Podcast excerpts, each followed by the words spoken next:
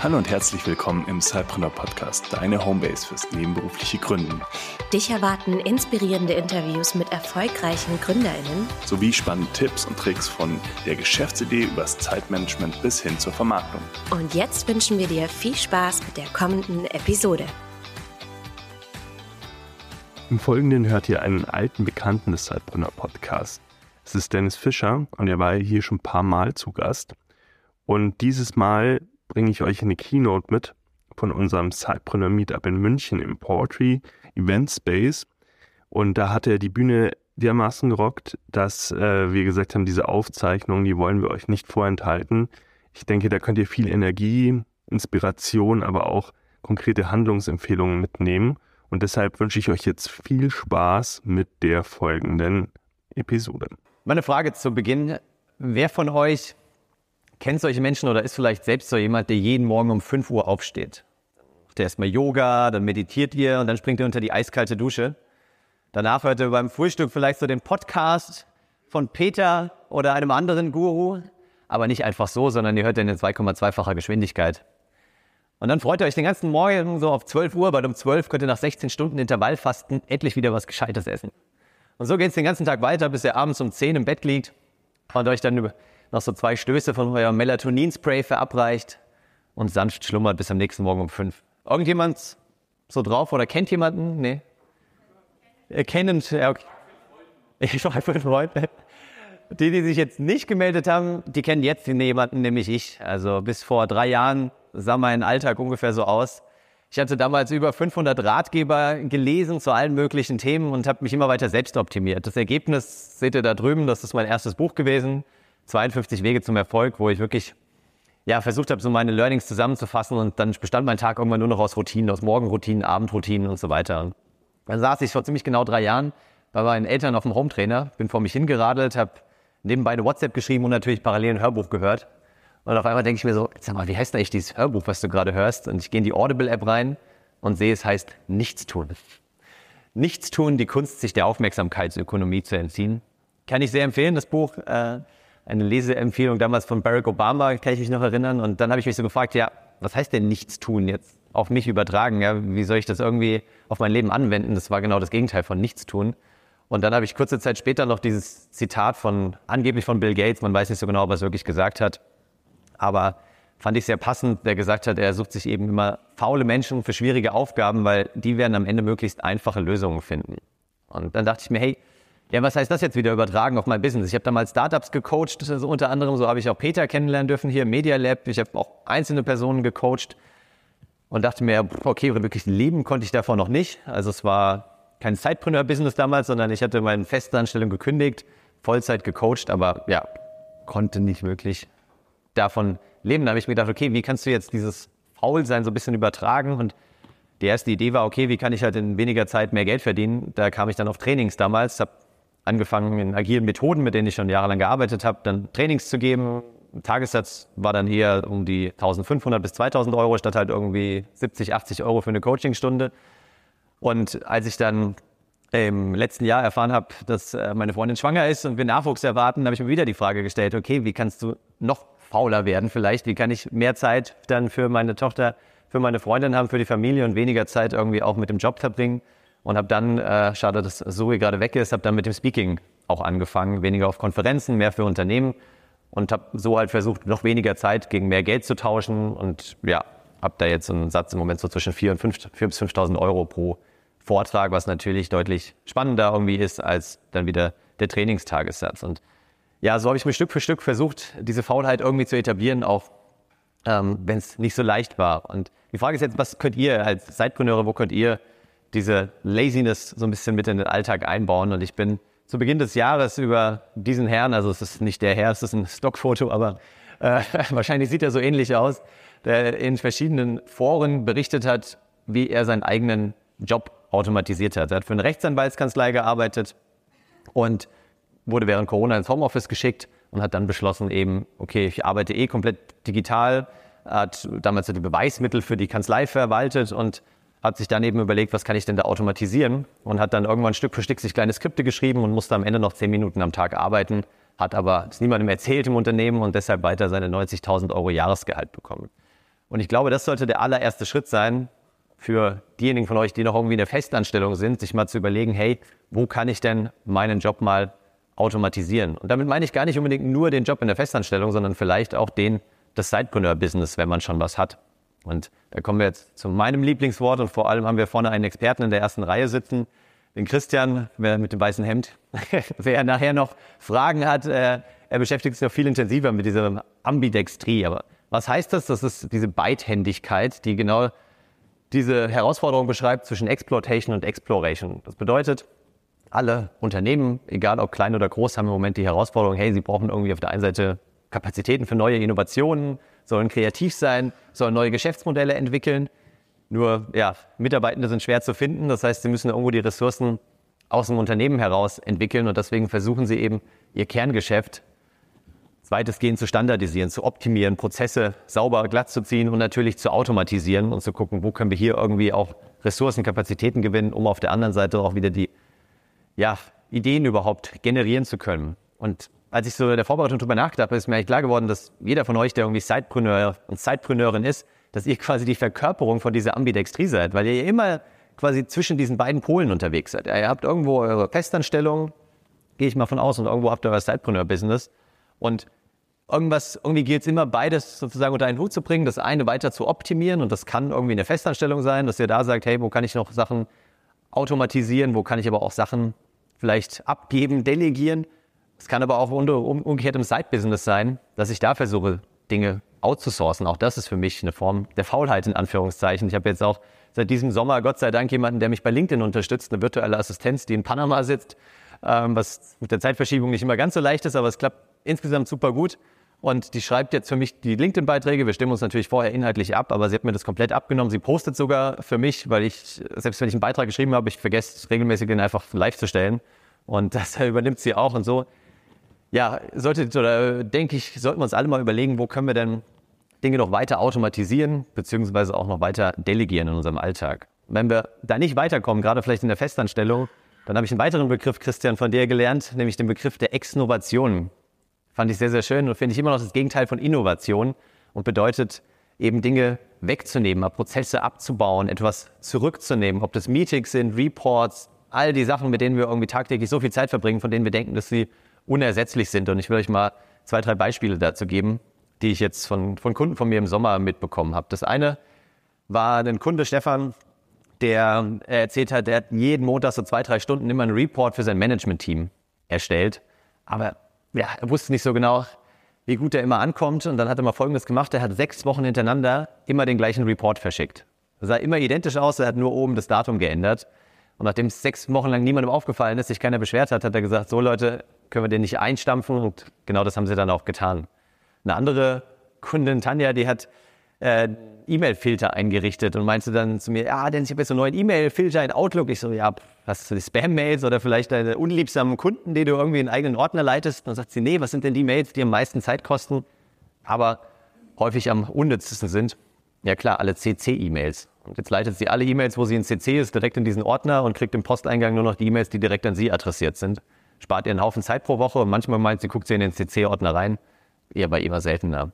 Und so sollten wir vielleicht im Alltag mal überlegen, ja, wo können wir auch da ein bisschen fauler werden, wo können wir mal exnovieren, Sachen vielleicht hinten runterfallen lassen, um dann wieder mehr Zeit entweder für unser Alltag zu haben oder eben für unser Side-Business.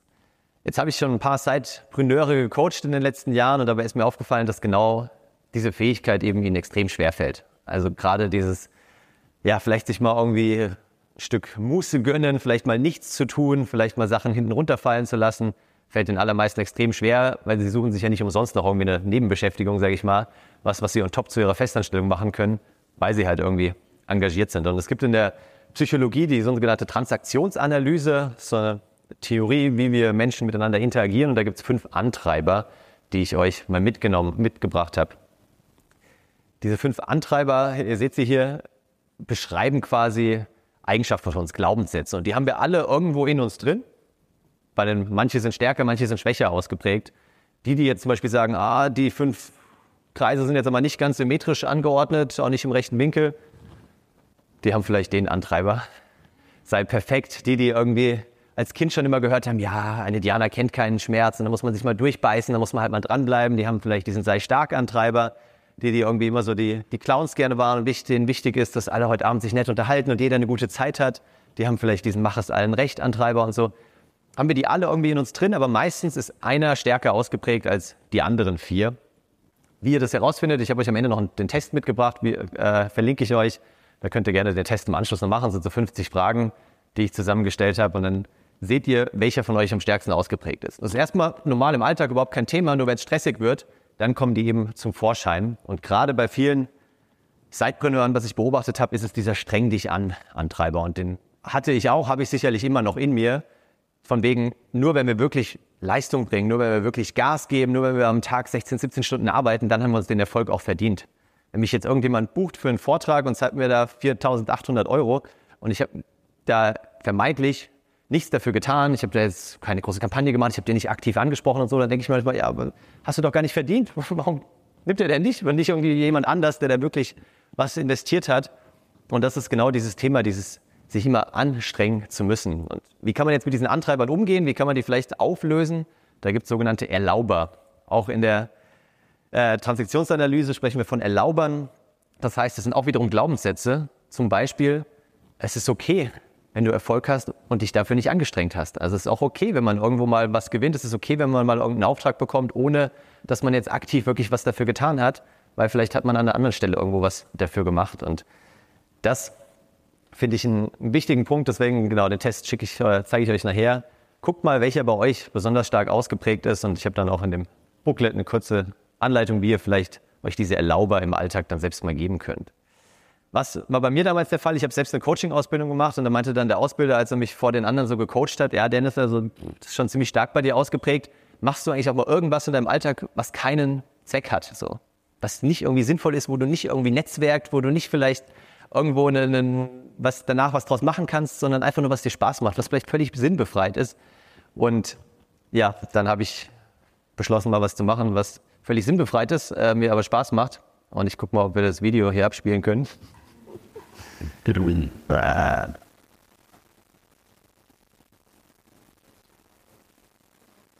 Das hängt nämlich ein bisschen. Genau, einmal in Zeitlupe.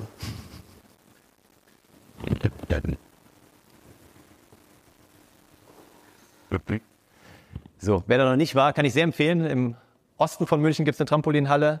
Peter, du warst wo letztens? Im Norden. Also es gibt verschiedenste Trampolinhallen. Macht mega Spaß. Wir haben uns mit lauter 12-, 13-jährigen Jungs und Mädels äh, da irgendwie am helllichten Tage vergnügt. Und die Frage hier ist, wo könnt ihr mal irgendwas tun? Wo, was ist so eure Zeit sozusagen, wo ihr mal nichts Sinnvolles macht, wo ihr aber trotzdem vielleicht danach auf neue Ideen kommt, wo ihr eure Kreativität trainiert, wo ihr ja so ein bisschen diese Exploration wieder entdecken könnt. Und warum sage ich euch das? Weil ich glaube, am Ende sind es die klugen, die smarten Ideen und die Leute, die irgendwie mal kurz nachdenken, sich die richtigen Fragen stellen, die dann auch erfolgreich sind als Zeitpreneure und nicht nur die, die hart arbeiten. Wen habe ich hier mitgebracht? Ich habe am Sonntag in der Frankfurter Sonntagszeitung äh, Hannah Williams entdeckt. Kennt ihr irgendjemand? Du kennst die schon mal gesehen, Herr? Sonst noch niemand. Also ich fand es mega faszinierend. Die hat auch festangestellt gearbeitet als äh, Data Analystin in den USA. Hat dann irgendwie gemerkt, hey, irgendwie verdient sie immer schlechter als ihre Kollegen nicht nur als die männlichen, sondern auch als alle anderen wohl. Und dann ist sie rausgegangen und hat Leute gefragt, einfach auf der Straße. Ihr Freund ist zufälligerweise Kameramann, der ist dann mitgekommen, hat sie dabei gefilmt und sie hat immer diese beiden Fragen gestellt, jedem, der sie auf der Straße getroffen hat. What do you do and how much do you make? Also was arbeitest du und was verdienst du dabei? Und auch in Amerika ist es wohl noch krasser als in Deutschland, war mir auch nicht bewusst, dass man da überhaupt nicht über das Gehalt spricht. Ja? Also es ist ja hier schon ein Tabuthema bei den allermeisten, da noch viel mehr. Und jetzt hat, das hat sie im Mai, glaube ich, gestartet. Jetzt haben wir Oktober und ihr seht ja selbst die Followerzahlen, 287.000 bei Instagram, 868.000 bei TikTok. Also sie ist mehrfach viral gegangen, war in der Washington Post, New York Times, jetzt in der Frankfurter Sonntagszeitung, in vielen anderen Medien gefeatured, indem sie einfach nur diese beiden Fragen gestellt hat. Und das, finde ich, ja, sollte uns irgendwie zum Nachdenken anregen, dass man gar nicht immer so kompliziert irgendwas Riesiges aufbauen muss, vielleicht auch kein Amazon FBA-Business oder was anderes, sondern sich einfach mal die richtigen Fragen stellen und vor allem wenige. Ich glaube, wenn sie rausgegangen wären, hätte zehn Fragen gestellt, jedem, den sie auf der Straße trifft, hätte keinen interessiert. Ja. Aber weil es so wenige und weil es spannende Fragen sind, die bisher noch keiner so behandelt hat, ist sie jetzt überall entsprechend vertreten. Und da habe ich diese Grafik dabei, weil ich fest daran glaube, dass alles, wenn wir irgendwas verändern wollen, wenn wir irgendwie neue Ergebnisse erreichen wollen, wenn wir unser Sidepreneur-Business erfolgreich aufbauen wollen, sollten wir uns erstmal andere Fragen stellen. Und was meine ich mit anderen Fragen? Vor allem diese Warum-Fragen. Wer hat Kinder von euch? Genau, wie viele Warum-Fragen stellen die so am Tag? Habt ihr mal gezählt? Tausend? Zu viele, ist auch gut. Also letztens habe ich tatsächlich eine Studie gefunden zu dem Thema. Ist äh, durchschnittlich so vier, fünfjährige Kinder stellen bis zu 380 Fragen am Tag. Wie viele davon mit Warum beginnen, stand da nicht drin, aber wahrscheinlich 350 oder so, ja. Und genau das sind für mich diese spannenden Fragen. Und zwar nicht dieses eben, Schatz, warum hast du den Müll nicht mit runtergenommen, sondern diese kindlichen Warum-Fragen. Martin Gät, weiß nicht, ob den jemand kennt, ein Kollege, Speaker, Trainer auch, der hat mir mal so eine Übung erzählt, wo er meinte, Dennis, wenn du irgendwo an der Ampel stehst, an der Bushaltestelle im Supermarkt, hol mal nicht dein Handy raus und daddel darauf rum, sondern stell dir mal ganz viele Warum-Fragen zu irgendeinem beliebigen Gegenstand. Also wenn ihr mal irgendwo wartet, ich habe es letztes Mal bei einer Ampel gemacht, einfach mal so überlegt, hey, warum haben wir echt drei Ampelfarben und nicht vier? Warum haben wir nicht so einen Countdown, der runterzählt und uns hilft zu wissen, wann die Ampel umspringt? Warum haben wir so wenig Kreisel im Vergleich zu Frankreich und so weiter? Also da kommt man auf einmal auf ganz viele Warum-Fragen und dadurch hoffentlich wieder auf, auf neue Ideen, vielleicht auch auf Ideen, wo man mal was vereinfachen kann. Wir nähern uns dem Ende und ich würde noch ganz gerne diesen Mann kurz vorstellen, auch ein Zeitpreneur. Den habe ich am Montag jetzt gerade erst im, für meinen Podcast interviewt. Wird noch ein paar Wochen dauern, bis ich es veröffentliche, aber ich fand es ganz spannend und gerade so passend für heute, weil zum einen hat er erzählt, er arbeitet festangestellt bei der DATEV seit 22 Jahren insgesamt und hat nebenbei einen ziemlich erfolgreichen, Christian, kennst du den? Ne? Dann vernetze ich euch mal gerne äh, einen ziemlich erfolgreichen Personalblog, persoblogger.de aufgebaut. Ich war so 25.000 Aufrufe pro Monat, also für die Branche, für die Nische schon ganz ordentlich. Er hat auch einen Podcast dazu, ist auch regelmäßig auf Events als Redner unterwegs. Und er hat mir aber zwei Sachen noch gesagt, die ich finde gut zu dem Thema passen. Nämlich zum einen, ihr seht, die Kugel ist größer als die andere. Und das ist auch bewusst so gewählt, weil er meinte, für ihn ist klar, was quasi, wenn es hart auf hart kommt, was im Vordergrund steht. Und so, er hat es ja auch so ähnlich formuliert nämlich seine Festanstellung. Und ich glaube, das sollte man sich als Zeitpreneur immer überlegen. Am Anfang ist man natürlich euphorisch und sagt, hey, dann mache ich mich selbstständig und irgendwann ist ein Millionenbusiness und dann scheiße ich auf meinen alten Job, so nach dem Motto. Die Frage ist, ist es wirklich so? Ja? Also wenn man sich überlegt, mit so einem Personalblog, HR, der verdient ein bisschen Werbung mit, mit Affiliate, der verdient ein bisschen Werbung mit anderen Firmen, die entsprechend dann wieder Werbeanzeigen auf der Website buchen, der kriegt ein bisschen was für Speaking-Auftritte, aber er wird davon kein Millionär werden und es wird auch nicht reichen, wahrscheinlich, um seine Familie zu ernähren. Deswegen sich da wirklich ehrlich die Frage zu stellen, ja, muss das überhaupt sein? Ja? Muss ich da irgendwie ein riesen Business aufziehen oder bin ich hier völlig fein, da arbeite ich von mir aus bis zur Rente und nebenbei beschäftige ich mich halt noch mit den Themen, die mir Spaß machen und baue das Stück für Stück auf. Und die andere Frage, die er noch gestellt hat oder auf die wir kamen, dann zu sprechen kamen, das fand ich auch bei Zoe wieder ganz interessant, ist, hey, wie nah sind denn die beiden Themen zusammen? Also ihr seht, er arbeitet hier im HR, im Bereich Employer Branding und er macht einen Blog zum Thema HR. Es ist natürlich thematisch schön nah zusammen. Das heißt, es bedingt sich gegenseitig. Wenn er irgendwo auf eine Veranstaltung eingeladen ist von der DATEV, dann kann er da natürlich auch wieder Kontakte für seinen Blog mitnehmen und umgekehrt. Und das finde ich noch auch wieder was zum, zum Thema Faulheit finde ich ganz wichtig, sich zu überlegen, hey, mache ich mir das Leben unnötig schwer, indem ich, keine Ahnung, bei der Polizei bin und nebenbei baue ich mir irgendwie ein Online-T-Shirt-Business auf oder irgendwas, was vielleicht erstmal überhaupt nichts miteinander zu tun hat. Oder finde ich irgendwas, was zusätzlich zu meiner Festanstellung vielleicht eine schöne Ergänzung ist, wo ich mich austoben kann, wo ich machen kann, was ich will, wann ich will, wo ich will, aber was sich wieder gegenseitig befruchtet und vielleicht thematisch gar nicht so weit weg ist. Und deswegen habe ich diese vier Fragen einfach nochmal für euch zusammengeschrieben. Also nehmt euch eine davon mit, es sind nicht drei, nicht fünf, nicht sieben, deswegen kann sich die eh keiner merken wenn ihr euch eine davon mitnehmt und über die vielleicht nochmal ein bisschen nachdenkt, so entweder wo könnt ihr was automatisieren, wenn ihr schon Business habt, wo ist euer Trampolin, wo findet ihr vielleicht ein bisschen Zeit, mal sinnlose Sachen vermeintlich zu tun, da auf neue kreative Ideen zu kommen. Welcher Job von den beiden ist euch wichtiger, wenn es hart auf hart kommt und wie ergänzen sie sich vielleicht oder solltet ihr in dem Bereich auf die Suche gehen? Zurück zum Anfang.